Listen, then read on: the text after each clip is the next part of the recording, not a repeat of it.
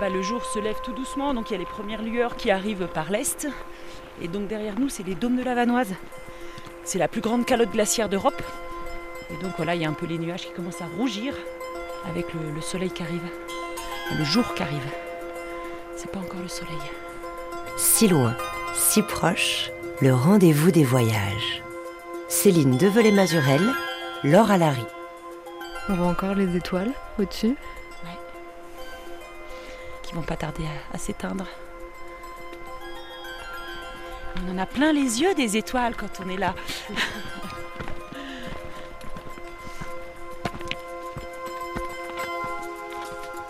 Bonjour à tous, bonjour à toutes. Quand le jour se lève sur le parc national de la Vanoise, les montagnes, couronnées de neige ou de glace et de larges vallées pastorales truffées de lacs et d'animaux sauvages se dessinent progressivement, révélant un monde qui semble ici en répit, loin de tout. Ce monde, animal, minéral, végétal, intégralement protégé sur 535 km, on va le découvrir avec Raphaël Constant, parti pour nous dans le tout premier des parcs nationaux français. En 2023, le parc de la Vanoise, situé en Savoie-Mont-Blanc, célèbre donc ses 60 ans. Une date anniversaire comme une occasion d'aller fouler la roche et tutoyer les sommets, mais aussi de reprendre le fil de l'histoire parfois mouvementée de ce parc. Un parc national fondateur à sa manière des dix autres qui vont suivre en France, fondateur également d'une certaine politique publique de conservation de la nature, des luttes et des tensions que cela suscite aussi. Et du temps des pionniers à celui des agents du parc aujourd'hui en poste et en suivi, il n'y a qu'un pas que nous allons franchir tout de suite avec Raphaël en compagnie de Céline Rutten et Karine Renaud, garde monitrice dans le parc, dans la vallée de Chavière, où ça y est, le jour s'est levé.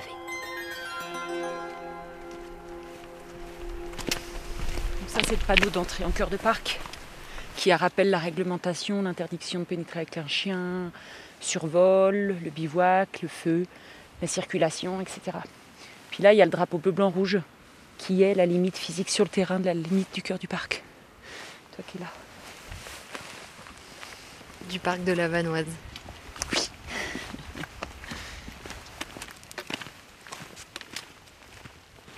Donc le cœur du parc national, c'est vraiment une zone préservée qui est surtout basée sur du, du bien vivre ensemble et du respect des autres usagers de la montagne et, aussi bien sûr de la faune, de la flore, des champignons, donc euh, l'idée c'est d'avoir un petit territoire d'exception. Une des vocations du parc, c'est à la fois de protéger, d'accueillir, et c'est de trouver le juste milieu entre on accueille du monde, on crée des infrastructures pour accueillir ces gens, des sentiers, des pistes, des refuges, et on veut aussi préserver le, milieu dans le site dans lequel ça se passe, mais qui n'est pas mis sous cloche parce qu'il y a de l'activité euh, économique. Euh, il y a des alpagistes, il y a des troupeaux, de vaches, de chèvres, il y a des gardiens de refuge, il y a des professionnels euh, de l'accompagnement en montagne, les guides, les accompagnateurs. Donc voilà, c'est un territoire vivant euh, avec une saisonnalité hyper marquée entre l'été et l'hiver. Une des particularités du massif de la Vanoise, c'est d'être un massif glaciaire. Donc il y a toute cette dimension haute montagne qui est présente par rapport à d'autres massifs ça donne une touche de blanc dans le paysage, à plus de 3000 mètres d'altitude hein, par contre. Où est-ce qu'on va et qu'est-ce qu'on va faire ce matin Alors on va fait un circuit pour euh, observer les bouquetins marqués. Euh, en Vanoise, on a la plus grande population de bouquetins françaises. Euh, de ce fait, c'est une population qu'on observe et qu'on étudie depuis plusieurs dizaines d'années. C'est vraiment l'espèce qui a été à l'origine de la création du parc en 1963. Mais on peut dire que c'est une espèce parapluie parce que protégeant le bouquetin, on a protégé plein d'autres espèces et même plus que ça, on a protégé tout un écosystème qui est le milieu de vie du bouquetin, mais de plein d'autres espèces. Et en quoi le bouquetin était euh, en danger euh, avant la création du parc dans les années 60 Le bouquetin, euh, c'est une espèce qui à l'origine était présente euh, à l'époque préhistorique sur l'ensemble du territoire français. Mais après, quand il y a eu les, techniques d'armes à feu, bah voilà, c'est un animal qui est assez facile, facilement euh, chassable, jusqu'au point où il en restait plus que 30-50, on ne sait pas exactement, mais euh, là, il y a eu une grosse prise de conscience en se disant l'espèce va disparaître en France. Parce qu'en Italie, ils avaient réagi bien avant nous c'est le roi Victor Emmanuel II qui avait créé une réserve de chasse royale, qui est devenue en 1922 le parc national du Grand Paradis, qui est un parc jumelé avec la Vanoise. Parce que le parc est frontalier à l'Italie. Oui, on a 15 km de frontière commune avec euh, ce parc, ce qui fait que parc de la Vanoise, parc du Grand Paradis, on est le plus grand espace protégé européen. Et euh, les Bouctans ne connaissant pas de frontières, ils ont recolonisé la Vanoise à partir de l'Italie. En plus, il y a eu des programmes de réintroduction aussi pour faire du renforcement de population à certains endroits.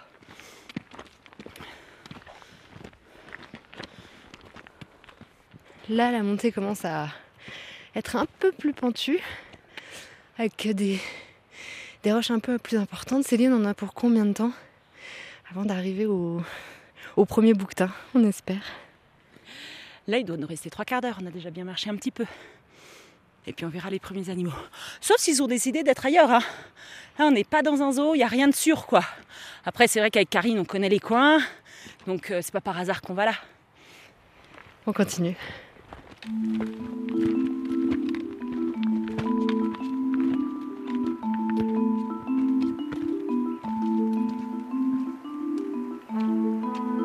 Henri Flandin, j'habite Pézin-en-Croix, j'ai 84 ans bientôt.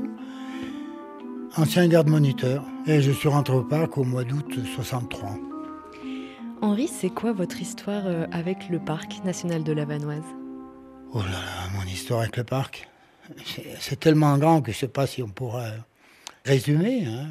On a vu un jour sur, dans la presse qu'il y avait la création d'un parc national et ils demandaient des, volontaires. Donc je m'étais inscrit, moi, comme ça, au hasard. Personne ne savait exactement ce qu'allait être le parc, puisque c'était l'aîné des parcs, hein, ça, vous, le savez. Premier parc français. Nous n'étions pas rentrés en tant qu'agents en 63, nous étions rentrés en tant qu'ouvriers. On a mis de la peinture, bleu, blanc, rouge, des macarons sur les cailloux pour délimiter la limite du parc. Et après, ben, on ne sait pas trop où on allait, hein, parce que je suis allé dans des coins de montagne que je ne connaissais pas du tout. Méribel, euh, Courchevel, Val d'Isère, euh, un petit peu en croix d'ailleurs je suis venu m'y installer après, mais j'ai fait tout le tour du parc en fait. Après avoir fait toute la Tarentaise, je suis allé faire toute la Maurienne. Quoi. Et comment vous avez euh, appréhendé ça à l'époque? C'était quoi la conception de l'écologie, de la préservation de la nature en 1963 moi, je pense que c'était trop tard, 63. Mais enfin, bon, après, euh, euh, à l'époque, euh, c'était l'après-guerre. Je pense que la France avait d'autres soucis financiers que de créer des parcs nationaux, parce que c'est pas gratuit un parc. Hein.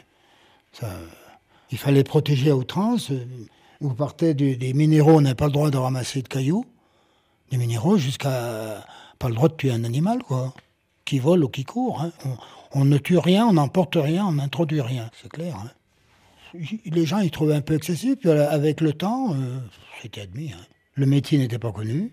Et on a eu, bon, après, une fois installé, on a eu beaucoup de stages de formation, évidemment, mais je veux dire, euh, au départ, on ne savait pas trop où on allait. Hein. C'était, on aimait la montagne, ça, nous était absolument égal, on allait travailler, mettre de la peinture. Et puis après, il y a eu la, mise en place des sentiers, sentiers de randonnée pour visiter le parc, et puis les refuges. Les refuges, c'était, on a participé à la, construction des refuges, des cabanes de garde, parce qu'il y avait des cabanes de surveillance, où les agents pouvaient passer plusieurs jours en montagne. On restait des fois une semaine en montagne, ou quatre jours, trois jours, deux jours. On couchait là-haut, on emmenait notre casse-côte. C'était l'aventure. On ne parlait pas trop d'écologie à l'époque, voire pas du tout. C'était pas toujours bien perçu. On a eu, on a eu quelques petites euh, difficultés à baliser par endroits. C'est-à-dire? Parce que les gens, ben, on leur volait un peu leur territoire de chasse. Ils n'ont pas le droit de chasser dans un parc. Et il y a des habitudes, hein, de vieilles habitudes. La chasse, ça faisait partie de la vie des gens du coin, toujours d'ailleurs, hein, pour certains.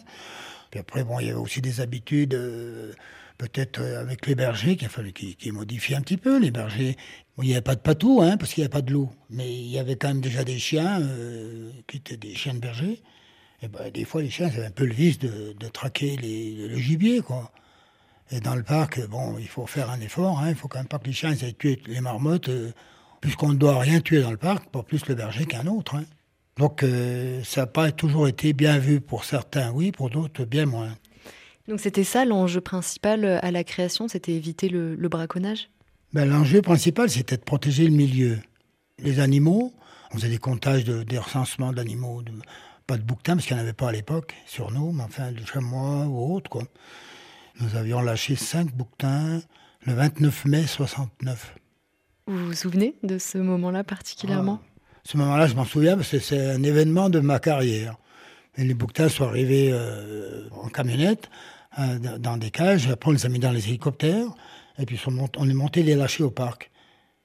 il y avait trois mâles et deux étaignes, deux femelles. Ça, c'est vraiment un souvenir euh, qui m'a marqué. Hein.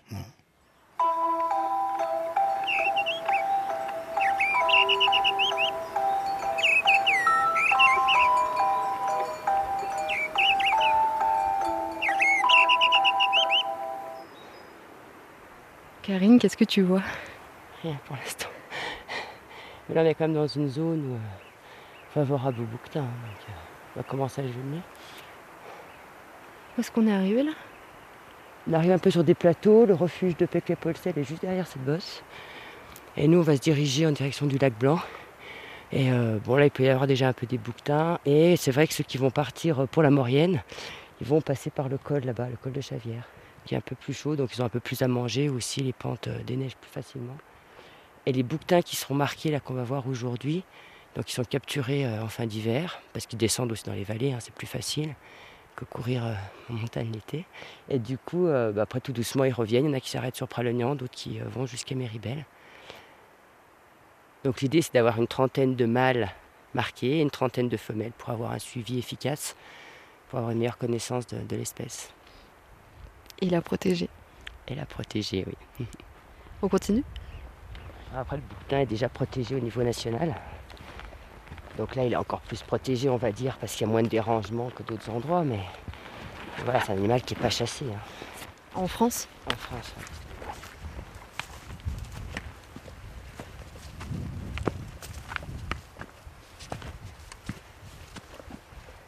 Là-bas, tu as le col du soufre. Et en dessous, il y a tout un troupeau de bouquetins. Donc je sors une longue vue, donc euh, sur un trépied. Les montrer aux jumelles, mais à l'œil nu, on voit des petits points. Donc là, j'ai un jeune mâle. Je vais te faire voir après, hein, mais je, regarde juste. Euh.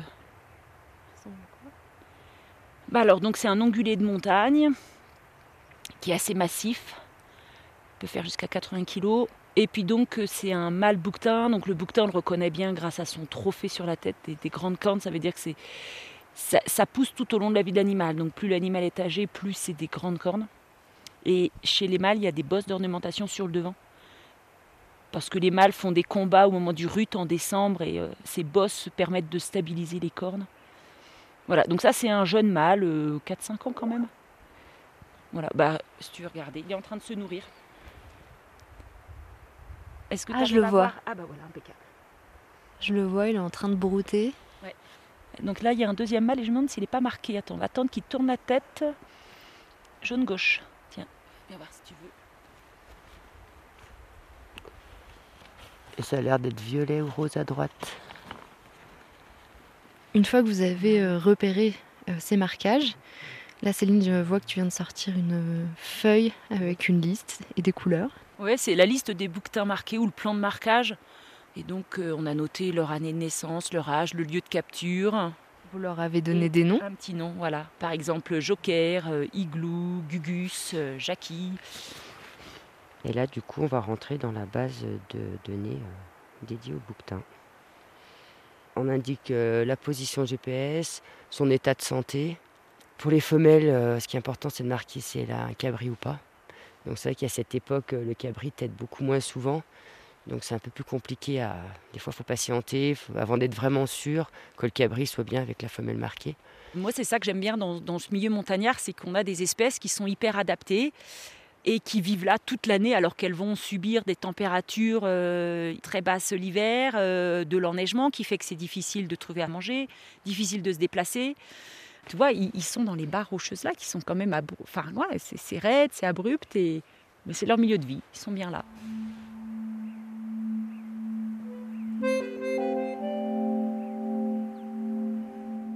Le parc a été euh, plus ou moins reçu différemment, selon les personnes.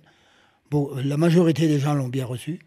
Les premières années du parc, il y a eu un engouement des, visiteurs. C'était des moments, c'était affolant, au mois de juillet août, le nombre de visiteurs qu'il y avait dans ce parc.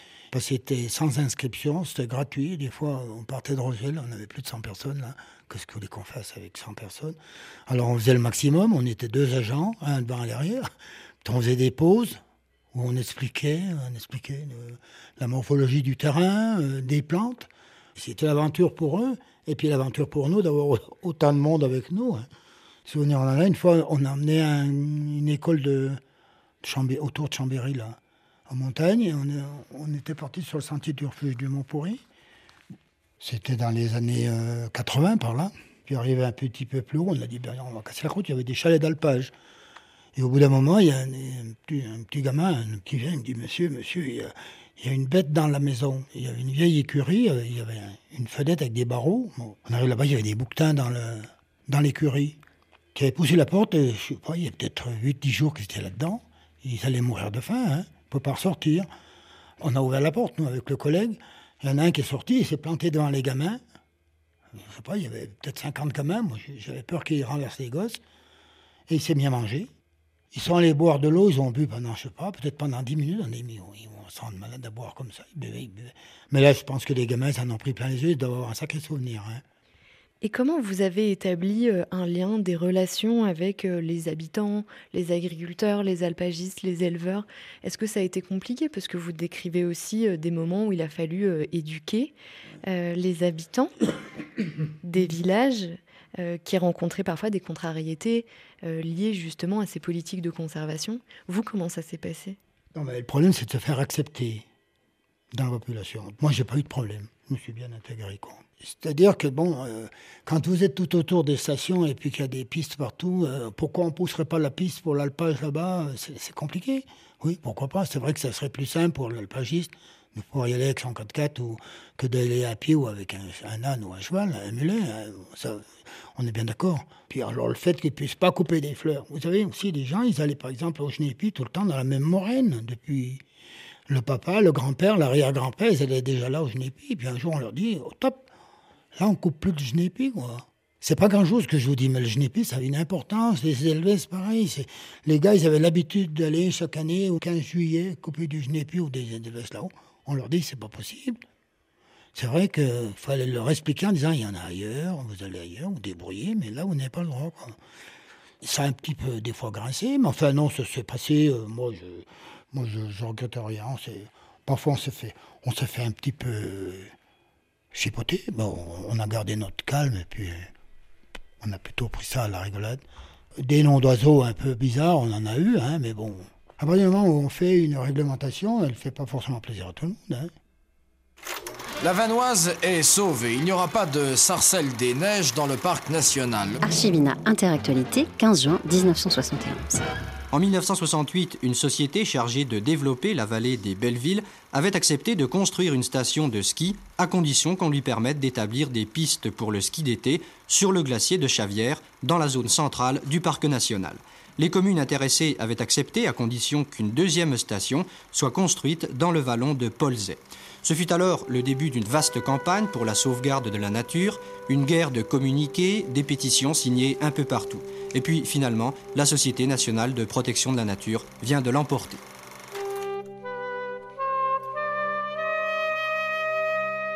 Au départ de cette affaire dite de la Vanoise, il y avait le fameux plan neige, lancé par De Gaulle pour ouvrir les sports d'hiver au tourisme de masse.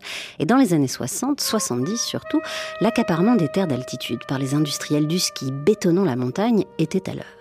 Sauf que dans ce bout de vallée où l'on projetait une extension de la station Val Thorens, il y avait le parc et une mobilisation citoyenne sans précédent pour le préserver.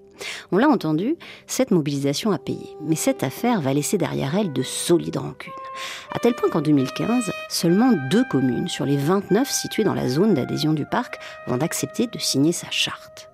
Pourtant, le texte avait été largement remanié afin d'apaiser les inquiétudes des élus locaux sur leur liberté de développement économique. Mais depuis, nous dit-on, les esprits se sont apaisés. Une chose est sûre, à Pralognon-la-Vanoise, capitale du parc et village savoyard typique niché dans un cirque rocheux, on est très loin du béton. C'est là, à l'ombre de la Grande Casse, plus haut sommet de Savoie, que Raphaël a rencontré Véronique Maître, accompagnatrice en montagne née dans la vallée.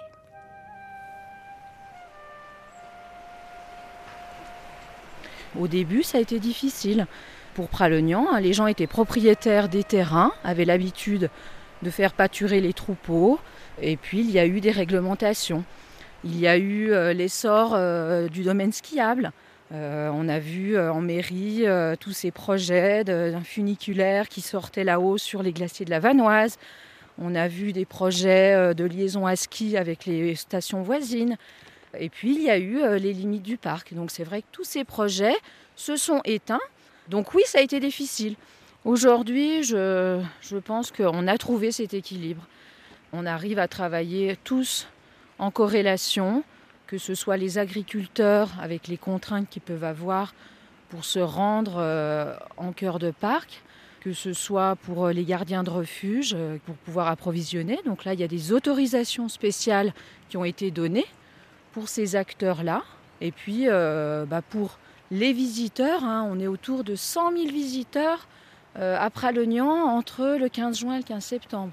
Tout le monde euh, y trouve euh, son intérêt.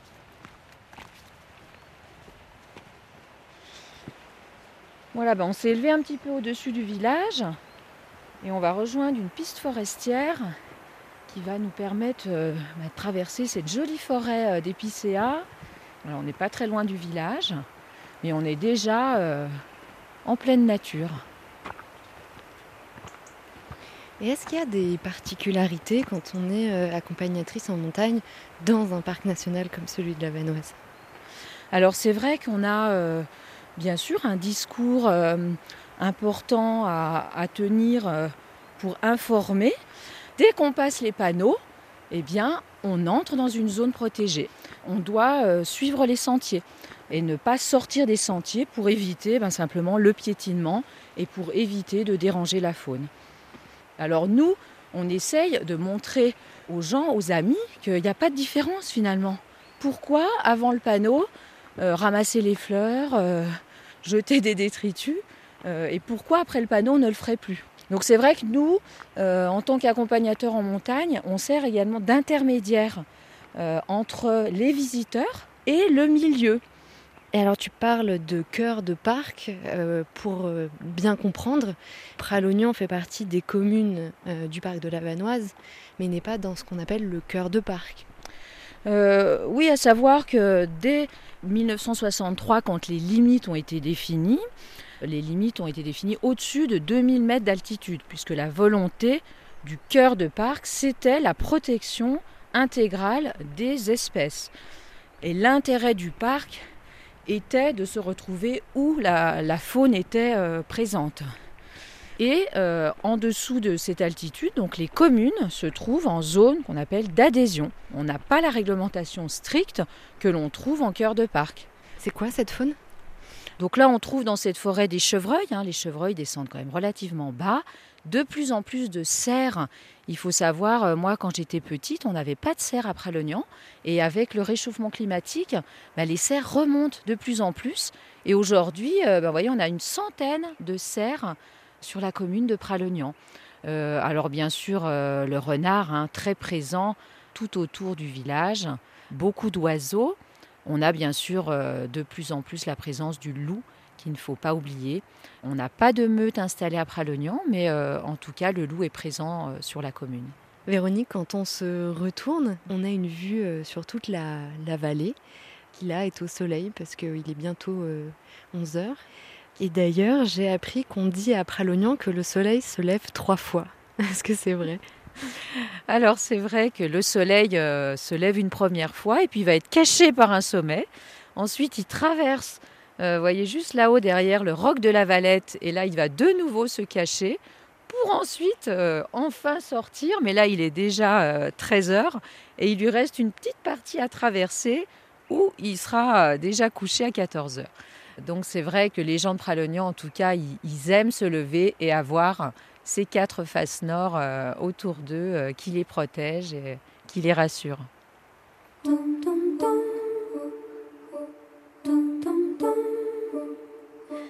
Comme une pierre que l'on jette dans l'eau vive d'un ruisseau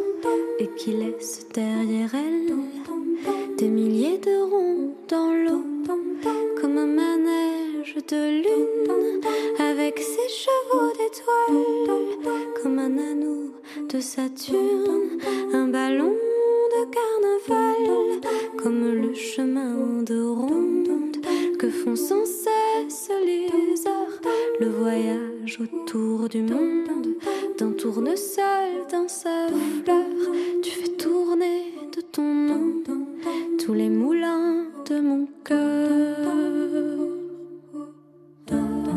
Comme un écheveau de laine entre les mains d'un enfant ou les mots d'une rengaine pris dans les harpes du vent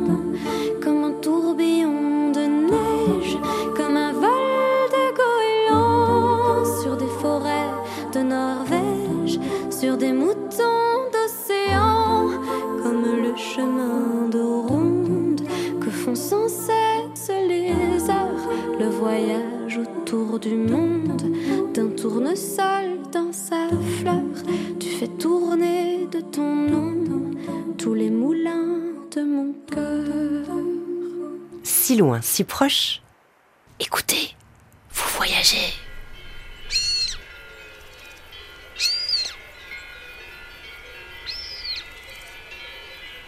À si loin, si proche, la petite musique du parc national de la Vanoise avec ses sonnailles, des troupeaux d'altitude, continue d'accompagner nos pas dans ce sanctuaire naturel protégé.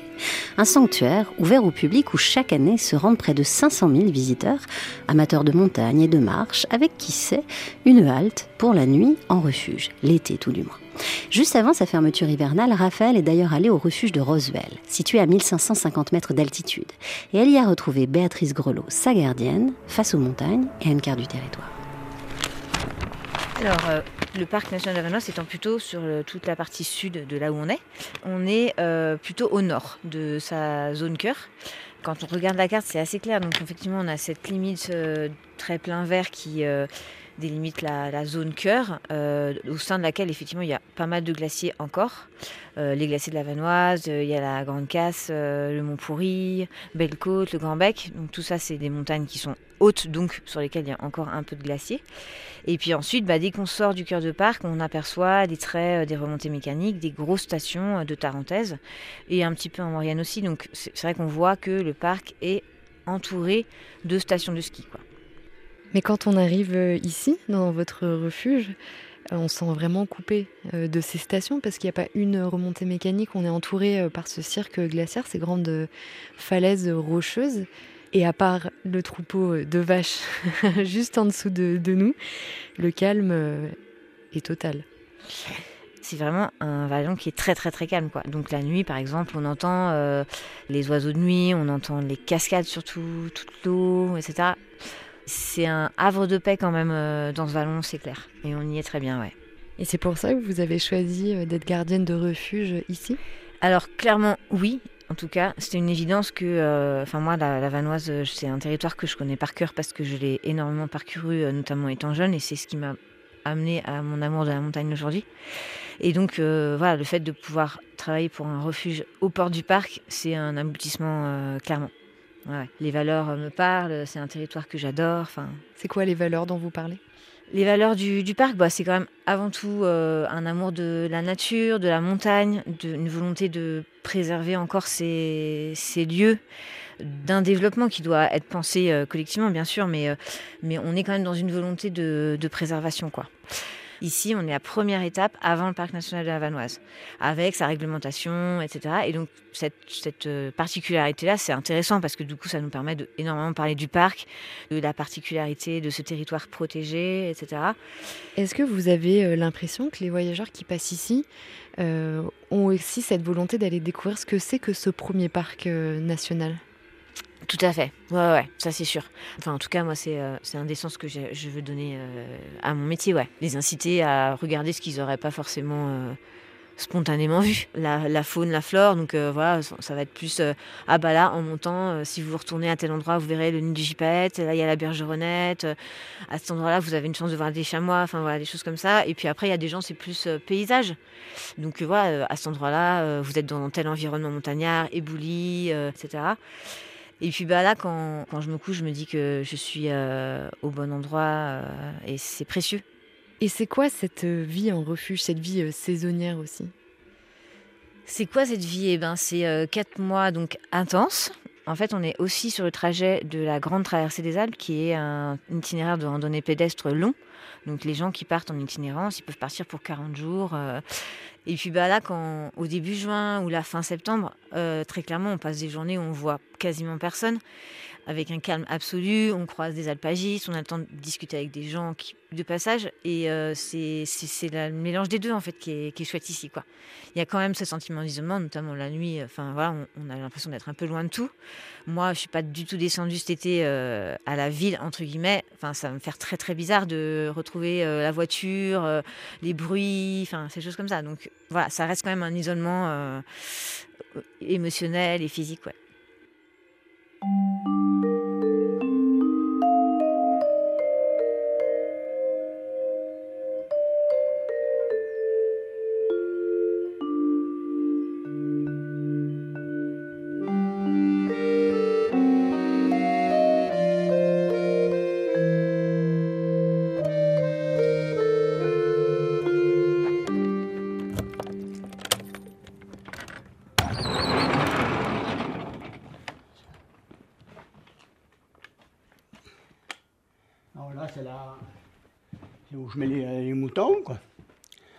L'instant, les, les moutons sont encore en alpage sur le- la montagne du Carolet, la commune de Bellentre. Je vais aller les chercher là en fin de semaine. Et vous avez aussi des vaches, il me semble? C'est des génisses que je prends en pension pour l'été. Comment vous vous appelez? Gérard Trésalet. J'ai 67 ans. Bon, je suis responsable d'un alpage sur la, au lac de la Plagne. Ça fait la 33e saison en alpage là-haut. Dans le cœur du parc, je monte à peu près jusqu'à 2006. Et ça, c'est compliqué de faire euh, pâturer euh, des bêtes dans le cœur de parc? Pour moi, c'est pas compliqué. Je me suis engagé avec le parc et tout. Euh, je dois euh, vérifier euh, l'herbe, tout ça. et Je ne dois pas racler trop trop bas là, au niveau du, des pâtures. C'est-à-dire, c'est à moi de me débrouiller pour qu'elle pâture partout, mais que ça ne soit pas raclé. C'est-à-dire que ça ne soit pas brouté vraiment trop trop à rang. Et pourquoi? Ça abîme le terrain, ça abîme euh, certaines plantes et tout. Quand c'est vraiment raclé, elles risquent d'arracher les racines. Comme vous voyez, euh, au sommet, euh, vers le lac de Grand Aleuil, il y a une partie à l'entrée du lac que là, là, les bêtes ne doivent pas pâturer dans cet endroit-là. Parce que, bon, mais il y a certaines fleurs et tout. Donc, on ne doit pas laisser aller les bêtes. On- Donc, on met en enclos, euh, en défense. Et ça, ça demande beaucoup de travail supplémentaire? Ben, c'est une contrainte, oui, bien sûr. Parce que, bon, nous, moi, j'ai pas de route, il n'y a pas l'accès, j'ai pas les quads ou n'importe. Donc, il faut monter les piquets avec les, sur le dos et des fils. Ça fait pour une demi-journée, il faut redéfaire tout de suite. Voilà. Il a fallu monter une batterie, bien sûr, la batterie, il faut la porter sur le dos.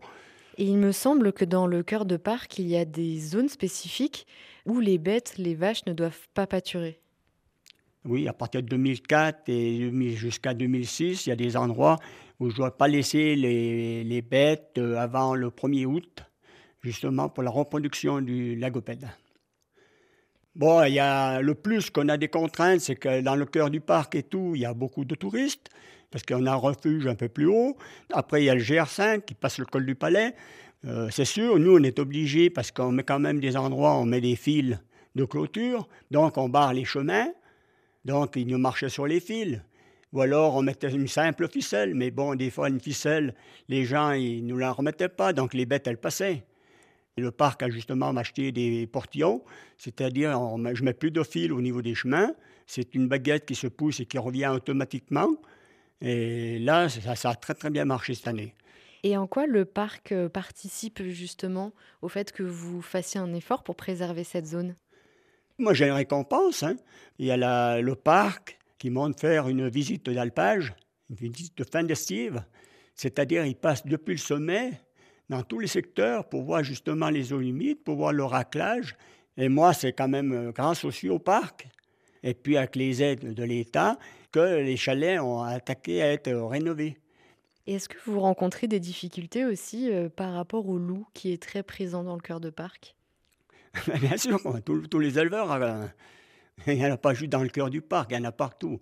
La dernière année, j'ai eu euh, trois attaques dans l'été. Sur 100 brebis avec les agneaux, il y en a eu 30 dégorgés.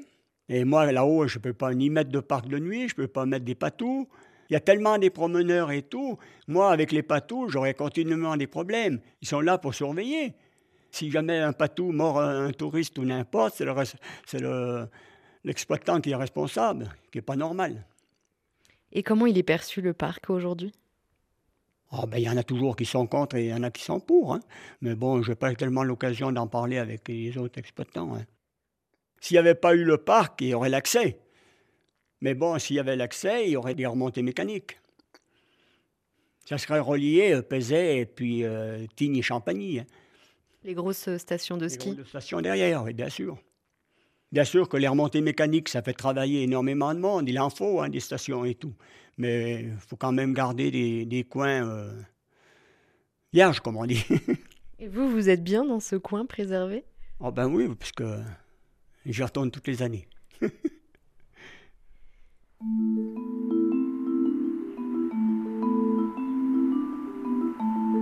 Je suis Samuel Cadeau, directeur adjoint du Parc national de la Vanoise. Est-ce que le Parc national de la Vanoise a réussi ce pari de la cohabitation entre la faune sauvage et les hommes? Alors évidemment, je vais vous dire oui. Euh, et, la, preuve en est que bah, les populations d'animaux sauvages se développent euh, dans le parc enfin, ou, aux alentours. Euh, le bouquetin, on a plusieurs milliers d'individus alors qu'on était à 60 au départ. voilà, on ne compte même plus les chamois tellement ils sont nombreux. À la fois l'action de l'établissement, mais aussi le comportement des visiteurs, du public, des partenaires rend possible ça et on, va vers, vers un mieux, et, c'est pour ça que je pense qu'on peut dire que le défi est réussi. Et aujourd'hui, est-ce que les politiques de conservation ont changé, ont évolué au regard des changements climatiques? Alors oui, hein, c'est vraiment un sujet d'importance pour nous, c'est de voir comment euh, la biodiversité sur ce territoire évolue euh, selon le changement climatique. Alors évidemment, on est témoin de la fonte des glaciers et on partage cela euh, euh, avec le public pour, euh, voilà, pour montrer euh, un impact direct et visible.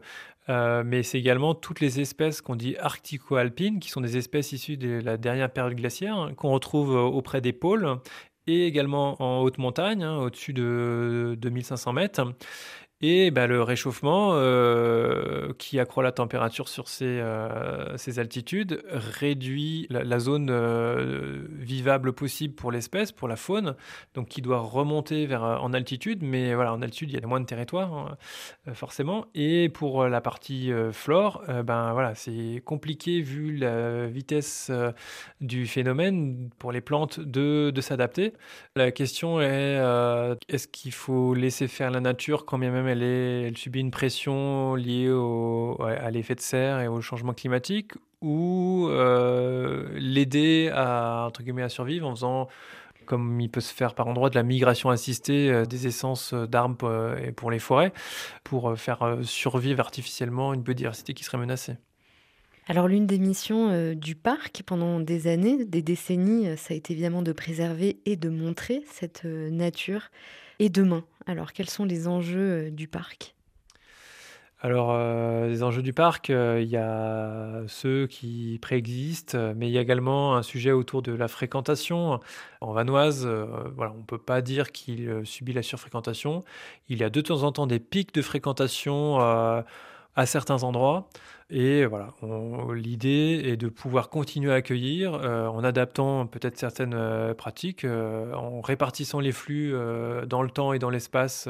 C'est pas la peine de concentrer tout le monde au même endroit, par exemple au col de la Vanoise devant la Grande Casse. Certes, c'est très chouette, mais il y a plein d'autres endroits aussi chouettes.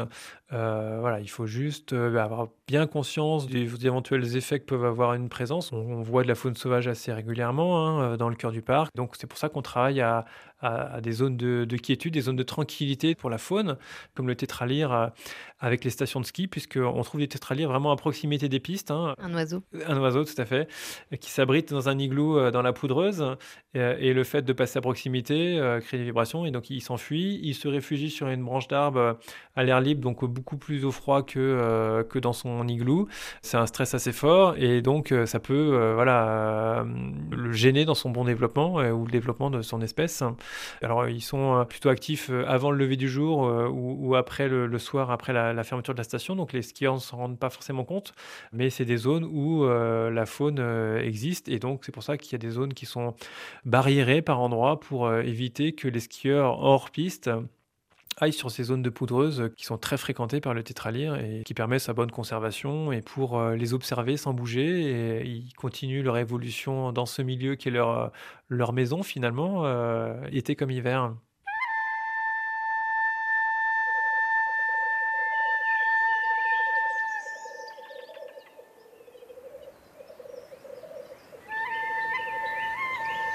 Pierre-Jean Remarque, je suis garde au Parc national de la Vanoise depuis 6 ans. Donc ce qui m'a amené au métier de garde, c'est ma passion pour les oiseaux. Et j'ai beaucoup de plaisir à les observer. Pierre-Jean, où est-ce qu'on est? Donc on est dans la vallée de Rosuel. Donc c'est une zone où depuis euh, le retour du gypaète dans l'arc alpin euh, français, donc il y a eu de la réintroduction dans les années 80, euh, et on a eu une première nidification ici en 2005. Et donc depuis 2005, il y a eu pratiquement tous les ans l'éclosion d'un œuf de gypaète. Donc le gypaète, c'est un grand vautour. Son envergure est de 2,85 m, donc très très impressionnant. Il avait une, mauvaise réputation euh, parce qu'en fait, il a une petite barbiche et il a le, tour de l'œil qui est rougeâtre, euh, ce qui le rend assez impressionnant. Il était soupçonné de, prélever les, jeunes animaux, voire même d'enlever des enfants. Euh, c'est les légendes qui, qui, du coup créaient une peur autour de l'animal, alors qu'on dit qu'il a des pattes de dindon en fait, pour vous dire à quel point il n'est pas armé en fait pour tuer. On l'appelait le casseur d'os. Oui, une de ses particularités alimentaires, c'est de se nourrir principalement, donc à 90% d'os. Et si le gypaète euh, est si important ici, c'est parce que euh, le parc national de la Vanoise est considéré comme la nurserie des Alpes pour cette espèce qui euh, aujourd'hui fait, je crois, objet d'un statut de protection européen. Oui, tout à fait. on a eu sept poussins à l'envol sur le, département de la Savoie. Et en France, il y a eu 25 jeunes poussins à l'envol. Donc pour vous dire un peu, c'est vraiment donc oui le, cœur, la, nurserie, euh, l'espèce euh, ayant disparu au début du siècle euh, du XXe. Il est d'intérêt majeur d'essayer de, permettre à l'espèce de s'installer durablement et, d'être bien chez nous en Vanoise. Parce que c'est des oiseaux qui peuvent vivre jusque 25-30 ans, voire plus en milieu naturel, mais qui par contre se reproduisent qu'à partir de de 7-8 ans. Donc euh, on, se questionne beaucoup donc, sur, euh, sur sa vie avant sa reproduction euh, vers 6-7 ans. Quoi.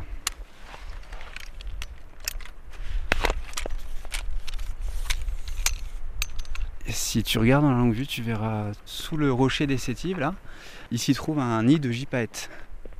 Alors qu'est-ce que je cherche? Donc en fait, les, les aires de gypaète et les aires de rapace en général sont détectables grâce au, aux zones fiantées. Donc les fientes, c'est le mélange euh, d'urine et d'excréments du rapace qui a cette couleur blanchâtre en fait. Comme si on avait balancé un pot de peinture blanche euh, à l'aplomb du nid. Tu vois qu'en fait le, nid est, tapissé de, laine de mouton décalé du rocher euh, pour pouvoir créer une condition favorable à, la couvaison et à la montée en température parce que en fait, c'est des oiseaux qui pondent leurs œufs au cœur de l'hiver entre euh, décembre et janvier. Et donc, euh, ils cherchent vraiment donc, ces, matières très isolantes qui leur permettent de garder l'œuf euh, au, plus chaud thermiquement. Donc, Est-ce qu'il a un rôle dans le bon fonctionnement de l'écosystème, de la biodiversité ici dans le parc? Oui, c'est un oiseau qui est en fin de, chaîne alimentaire, hein. donc c'est aussi, on pourrait dire, un écarisseur. Les microbes, les bactéries euh, pouvant être euh, nocives pour un milieu sont, donc euh, en fait ingérées et digérées par le gypaète. Et c'est signe d'une bonne santé écologique que d'avoir ces grands vautours qui viennent aussi donc nettoyer la nature, même si un cadavre n'est pas sale. Ils représentent une source alimentaire.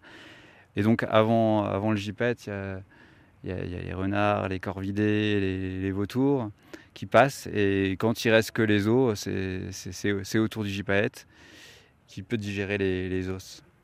On est dans une zone euh, d'hivernage du bouquetin des Alpes.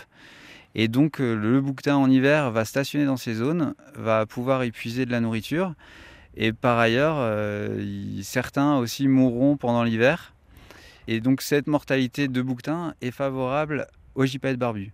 Donc finalement, faire revenir euh, le bouquetin dans le parc de la Vanoise a aussi favorisé le retour du gypaète barbu Oui, tout est très lié dans la nature. Euh, le destin du gypaète est, très lié au retour du, bouquetin en Vanoise. Et Pierre-Jean, pour toi, travailler dans ce parc national de la Vanoise, qu'est-ce que ça représente? Pour moi, ça représente d'abord euh, un rêve d'enfant, d'être au service de, cette nature qui me passionne depuis toujours. je sais que cette nature survivra de toute façon à l'homme, mais, peut-être qu'on doit s'inspirer de, ce qui perdure depuis si longtemps sur Terre et essayer de, se caler un maximum sur ce qu'elle nous apprend et sur ce qu'on découvre encore d'elle.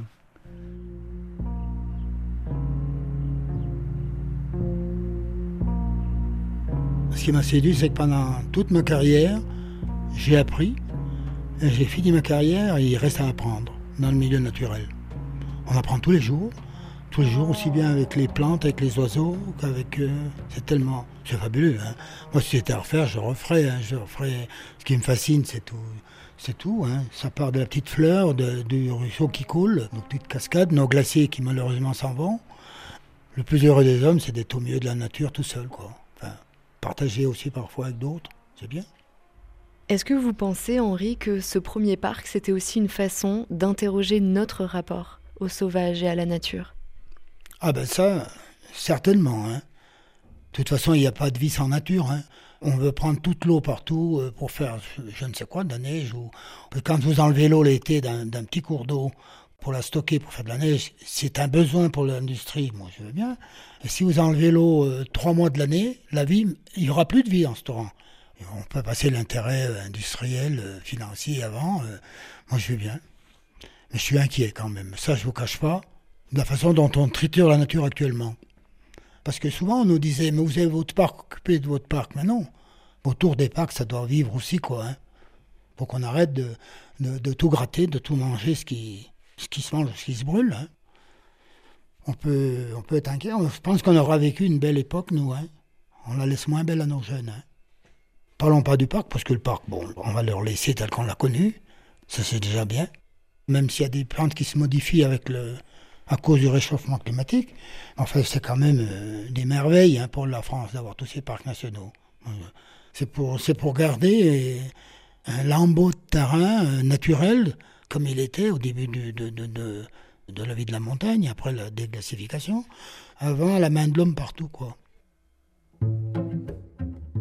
À l'heure du réchauffement climatique, de la fonte des glaciers et de l'effondrement du vivant, ce dont vient de parler Henri Flandin, ces retenues d'eau collinaires qui servent à faire de la neige artificielle, suscitent aujourd'hui de très vives oppositions. Car en altitude, comme ailleurs, les temps changent. Et les modèles économiques de la montagne doivent se repenser au plus vite. Le parc se propose d'ailleurs d'accompagner les communes de montagne pour un développement plus durable. Merci à tous les acteurs du Parc national de la Vanoise et à la destination Savoie-Mont-Blanc pour leur accueil.